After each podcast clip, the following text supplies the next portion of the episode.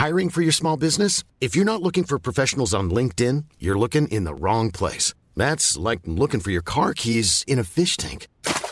LinkedIn helps you hire professionals you can't find anywhere else, even those who aren't actively searching for a new job but might be open to the perfect role. In a given month, over 70% of LinkedIn users don't even visit other leading job sites. So start looking in the right place. With LinkedIn, you can hire professionals like a professional. Post your free job on linkedin.com slash people today. Hey there, it's Michelle Norris. I'm host of a podcast called Your Mama's Kitchen. When I travel, I'm usually looking for a way to find a taste of home when I'm not at home. And one of the things I love to do when I am at home is entertain. And Airbnb allows me to do that. When I was in California recently, I rented a house that had a great kitchen. And when we were sitting around the table, we we're all thinking, we're in someone else's house. Someone could be in all of our homes as well. If you have a home, but you're not always at home, you have an Airbnb. Your home might be worth more than you think. Find out how much at airbnb.com/slash host. Millions of people have lost weight with personalized plans from Noom, like Evan, who can't stand salads and still lost 50 pounds. Salads, generally, for most people, are the easy button, right? For me, that wasn't an option. I never really was a salad guy. That's just not who I am. But Noom worked for me. Get your personalized plan today at Noom.com. Real Noom user compensated to provide their story. In four weeks, the typical Noom user can expect to lose one to two pounds per week. Individual results may vary. Abuelo, ándale, cuéntame otra historia para dormir.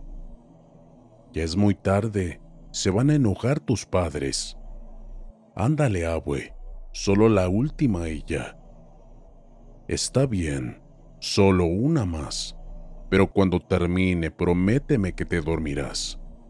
Sí, abue, te lo prometo. Bueno, esta historia que te voy a contar está guardada en lo profundo de mi corazón. Fue muy dolorosa y cruel. Déjame decirte, hijito, que nadie la sabe, solo tú ahora la escucharás. Hace mucho tiempo, cuando tenía 10 años, nos reclutaron a los niños huérfanos como yo en un convento de monjas, como un orfanato.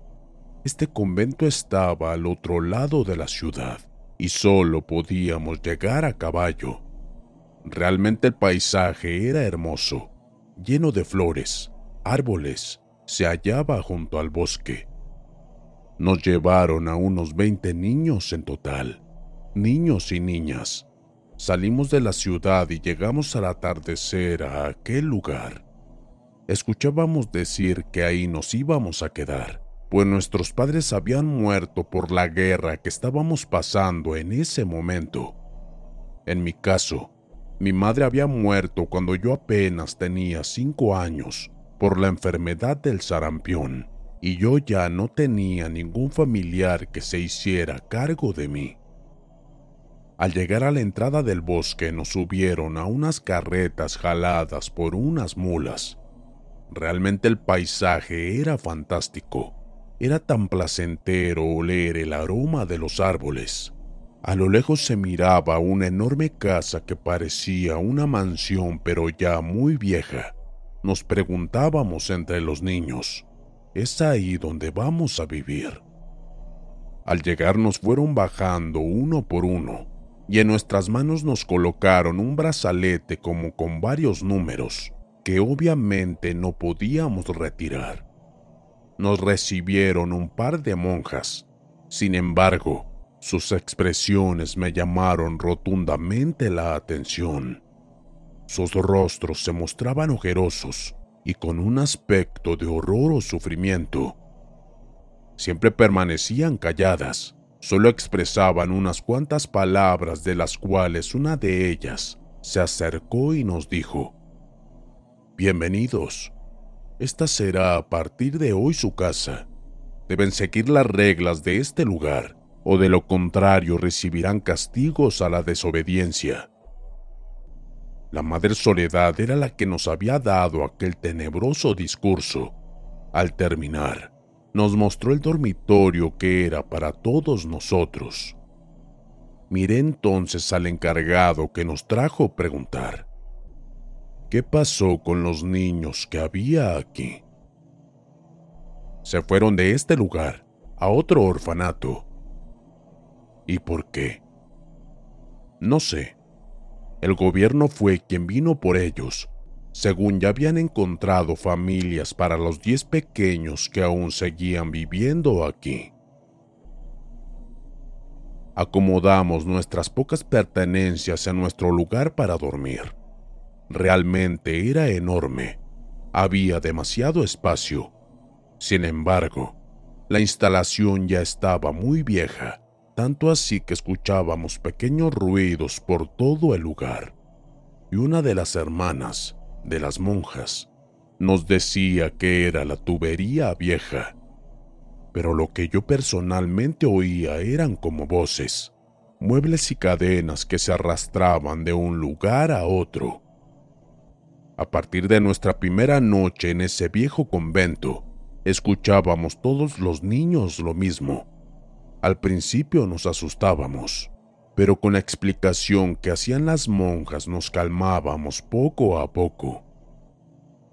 Pasaron unos días Después de repente llegó la Madre Piedad a cubrir el lugar de la Madre Soledad, quien se había enfermado y tuvo que irse a otro lugar. Desde ese momento, la vida de nosotros los niños cambió de manera perturbadora. La nueva madre era una mujer extraña y muy dura con nosotros.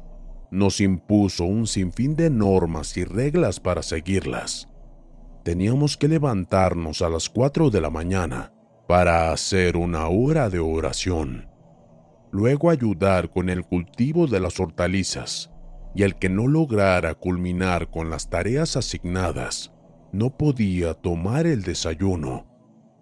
Realmente aquel lugar era muy grande, y si me preguntas cómo se sentía en él, la respuesta es con miedo, o quizás tal vez Nunca lo iba a poder explicar. Solo sabía que mi cuerpo tenía sensaciones que a mí no me agradaban. Tal vez yo fui más sensible que los otros niños, pero yo sentía que algo raro pasaba ahí. Percibí una extraña sensación negativa, aparte de los ruidos, y precisamente esa vibra era la que me preocupaba todo el tiempo. Extrañamente todos los días, exactamente a las 3 de la mañana, nos mandaban a la granja o a los cultivos. Las tareas que nos asignaban nos tardaban exactamente una o dos horas. Un día después de indicarnos ir a deshiervar los cultivos de zanahoria y maíz, me regresé al dormitorio porque se me había olvidado mi chaqueta. Estaba haciendo algo de frío, así que fui por ella. Al entrar a la vieja casa, no había nadie en la cocina, pasillos y el salón.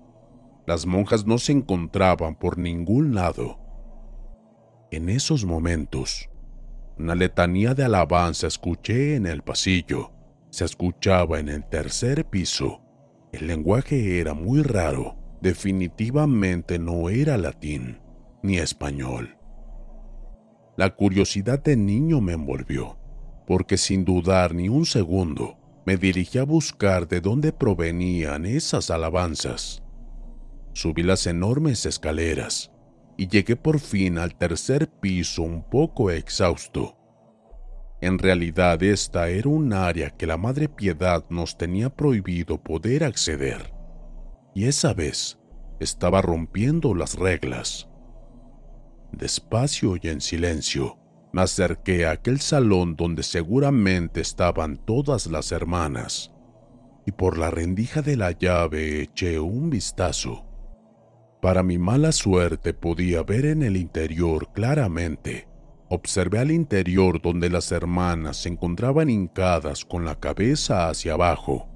La Madre Piedad estaba de espaldas mirando una escultura horrible con las manos juntas como si estuviera haciendo una oración.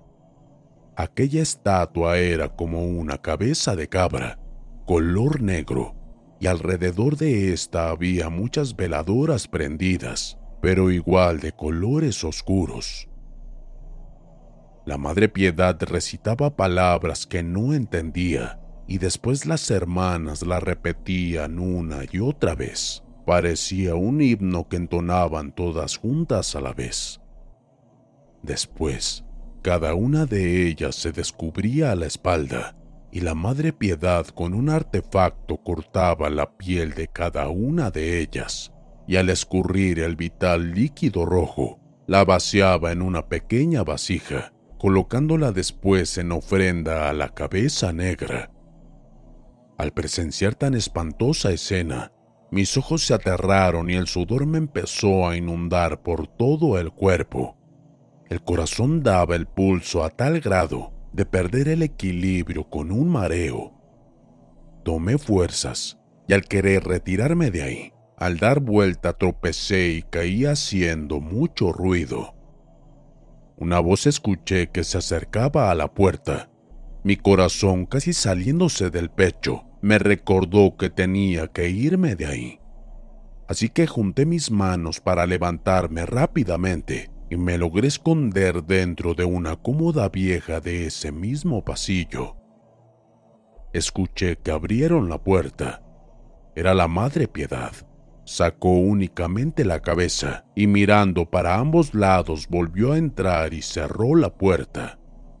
Al asegurarme que ya no había nadie, salí a prisa del tercer piso y me regresé a mis labores en total nerviosismo, tanto que llamé la atención de otros niños. Aún recuerdo perfectamente el terror que sentía por todo mi ser, y supe desde ese momento que mi vida ya no iba a ser la misma.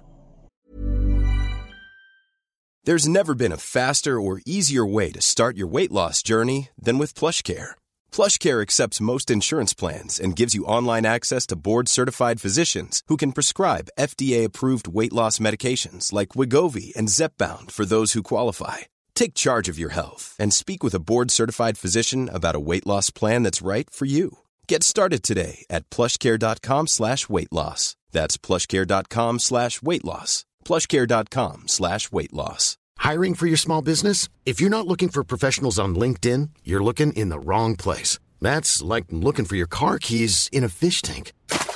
LinkedIn helps you hire professionals you can't find anywhere else, even those who aren't actively searching for a new job but might be open to the perfect role. In a given month, over 70% of LinkedIn users don't even visit other leading job sites. So start looking in the right place. With LinkedIn, you can hire professionals like a professional. Post your free job on linkedin.com slash people today. Llegó la hora de la cena. Extrañamente mis nervios no habían sido controlados. Una de las hermanas se dio cuenta y me preguntó lo que me estaba pasando, donde solo respondí, creo que me va a dar un resfriado. Antes de irnos a la cama como era norma, teníamos que rezar el rosario.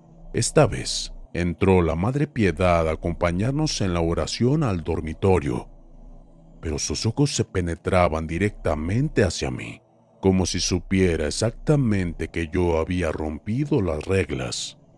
Tomé un poco de aire para calmar mi ansiedad y terror y comencé a rezar. Al finalizar, la madre añadió a todos nosotros con una voz tenebrosa y ronca. Les recuerdo que en este lugar hay reglas severamente estrictas que por ningún modo se deben romper. De lo contrario, su castigo será el peor de todos, y no les gustaría saber de qué modo. Nuevamente sus ojos apuntaban hacia mí. Para evitar que los míos me delataran, bajé la cabeza y apreté mis ojos hasta que ella saliera del dormitorio. Esa noche fue una de las peores. Entre mis sueños miraba aquella escena, las monjas descubriéndose la espalda, la sangre y sobre todo a la Madre Piedad sosteniendo esa horrible cabeza que parecía de un animal vivo, ya que los ojos de ese animal brillaban como si fueran reales. exaltado por mis sueños de todas las noches, terminaba por no dormir nada, pues el miedo y terror que me invadía era infinito, y lo peor de todo es que no se lo podía contar a nadie. En realidad ningún niño debía saber que rompí las reglas, y mucho menos de lo que miré. Pasaron varios días, y en uno de ellos llegó al convento una niña llamada Carolina. Le decían Carol. Se integró con nosotros e hicimos una bonita amistad. También la Madre Piedad le informó de las reglas del lugar y específicamente del tercer piso de aquel edificio. Carol tenía un problema de salud, cojeaba de un pie por lo que no lograba hacer las tareas encomendadas al 100%. En ocasiones se quedaba en el dormitorio o la ponían a limpiar el primer piso. Nosotros continuábamos en el área de los cultivos como era de costumbre. Aquel día nos dispusimos a ir a nuestras labores correspondientes. Carol se había quedado a fregar el piso yo me regresé a media jornada para poder tomar un vaso de agua. Es entonces que no veía a Carol de ninguna manera, así que sigilosamente la busqué por el primer piso. De repente, nuevamente escuché aquellas alabanzas y el pecho se me exaltó de terror, pues había recordado lo que hacían ahí adentro las hermanas. En contra de mi conciencia, Subí nuevamente las escaleras. Era como si mi interior me dijera, no vayas, pero mi cuerpo no obedeciera. Así que subí nuevamente al tercer piso y para mi sorpresa, encontré parada en la puerta a Carol, tratando de mirar por aquella rendija. Pero en ese mismo instante fue descubierta al momento que la Madre Piedad abrió la puerta porque escuchó ruidos. Carol cayó al suelo asustada, y la madre tomó, y la madre la tomó del brazo con ojos de furia, y le dijo, No sabes lo que has hecho. Has desobedecido mis reglas. Lo siento muchísimo, te tengo que castigar. Salieron las demás hermanas al ver lo sucedido, tomaron a Carol y le preguntaron, Dime, ¿qué viste? Nada, no vi nada, solo escuché voces. No me mientas, dime qué viste. En serio, no vi absolutamente nada y se quejaba de su brazo. De los ojos de Carol brotaron unas lágrimas de dolor y al mismo tiempo de terror, mientras que la Madre Piedad, completamente furiosa, al soltar a la niña, de inmediato ordenó a las monjas llevarla al interior del salón principal. Llamaron entonces a todos los niños de aquel viejo convento para informarles de los hechos. La Madre Piedad había perdido totalmente el control y estaba totalmente furiosa. No entendía cómo es que le hubiese causado tanta molestia que pisáramos el tercer piso lo que hacían allá adentro en verdad era aterrador, pero solo era un niño y no sabía lo que eso significaba. Ya estando todos los niños en el salón, y al terminar su discurso, tomó a Carol frente a los demás. En sus ojos de mi amiga veo un terror y llanto incontrolable. Yo estaba helado, por lo que no podía decir ni hacer nada, la madre parecía totalmente endemoniada y aterraba a todos los niños presentes. Ahí fue donde mis ojos miraron la peor escena que un niño pudiera presenciar. Obligó a Carol a hincarse en el suelo, levantando las manos hacia el frente para pedir perdón a su falta. Al instante, sacó una filosa espada y de un zarpazo cortó las dos extremidades. El silencio enmudeció el salón y un grito de dolor salió de esa voz de Carol. Los niños quedaron helados y no decían ni una sola palabra. Solo se oía a Carol, que estaba en el piso, perdiendo el vital líquido rojo y gritando de dolor. La Madre Piedad bajó la cabeza y añadió unas palabras mientras mi amiga seguía gritando. Que les quede claro que no pueden desobedecer ninguna regla, y se retiró de aquella habitación limpiando su espada con su túnica negra. Carol estaba en el suelo. Llegaron entonces las hermanas y la levantaron y yo les gritaba, ayúdenla por favor. Con todo mi llanto pedía que ayudaran a Carol. Ellas se la llevaron. Mientras tanto, yo no podía hacer nada. Me detuve con llanto en los ojos, mirando las manos de Carol que estaban en un charco rojo en el suelo. Lo peor de todo fue que pasaron los días y nunca supimos de ella. En el dormitorio nadie comentaba nada los niños estaban tan asustados que no podían dormir por las noches.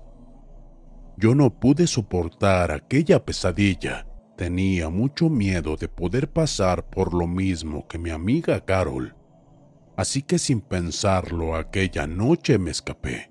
Salí de aquel lugar huyendo muy pero muy lejos. Pensé que iba a morir, pero afortunadamente hallé una pareja de ancianos que me dieron refugio y con ellos me quedé. Les conté lo que había sucedido y la anciana que le adopté el nombre de Mamá Chana me dijo que en ese lugar las monjas entregaron su alma al diablo y que los infantes que llegaban ahí después los iban sacrificando, que no era cierto que encontraban familias para esos pequeños y que yo tuve suerte de haberme escapado de aquel lugar. La anciana me mostró sus manos. Tenía los dedos rebanados. Ella había huido también de ese lugar y conoció a todas las hermanas de aquel viejo convento. Pero ¿cómo era posible que aún se miraran tan jóvenes? Mamá Chana entonces me explicó que gracias a sus rituales que para ellas eran muy efectivos, nunca envejecían y que también era probable que tuvieran gente de fuera como cómplices, los cuales se encargaban de llevarles a los niños. Y ahora ya estoy viejo.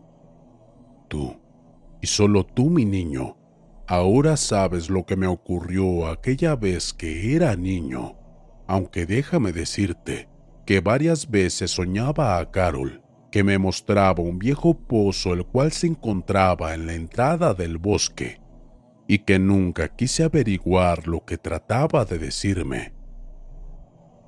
¿Y tú? ¿Te imaginas lo que trataba de decirme el mensaje de Carol?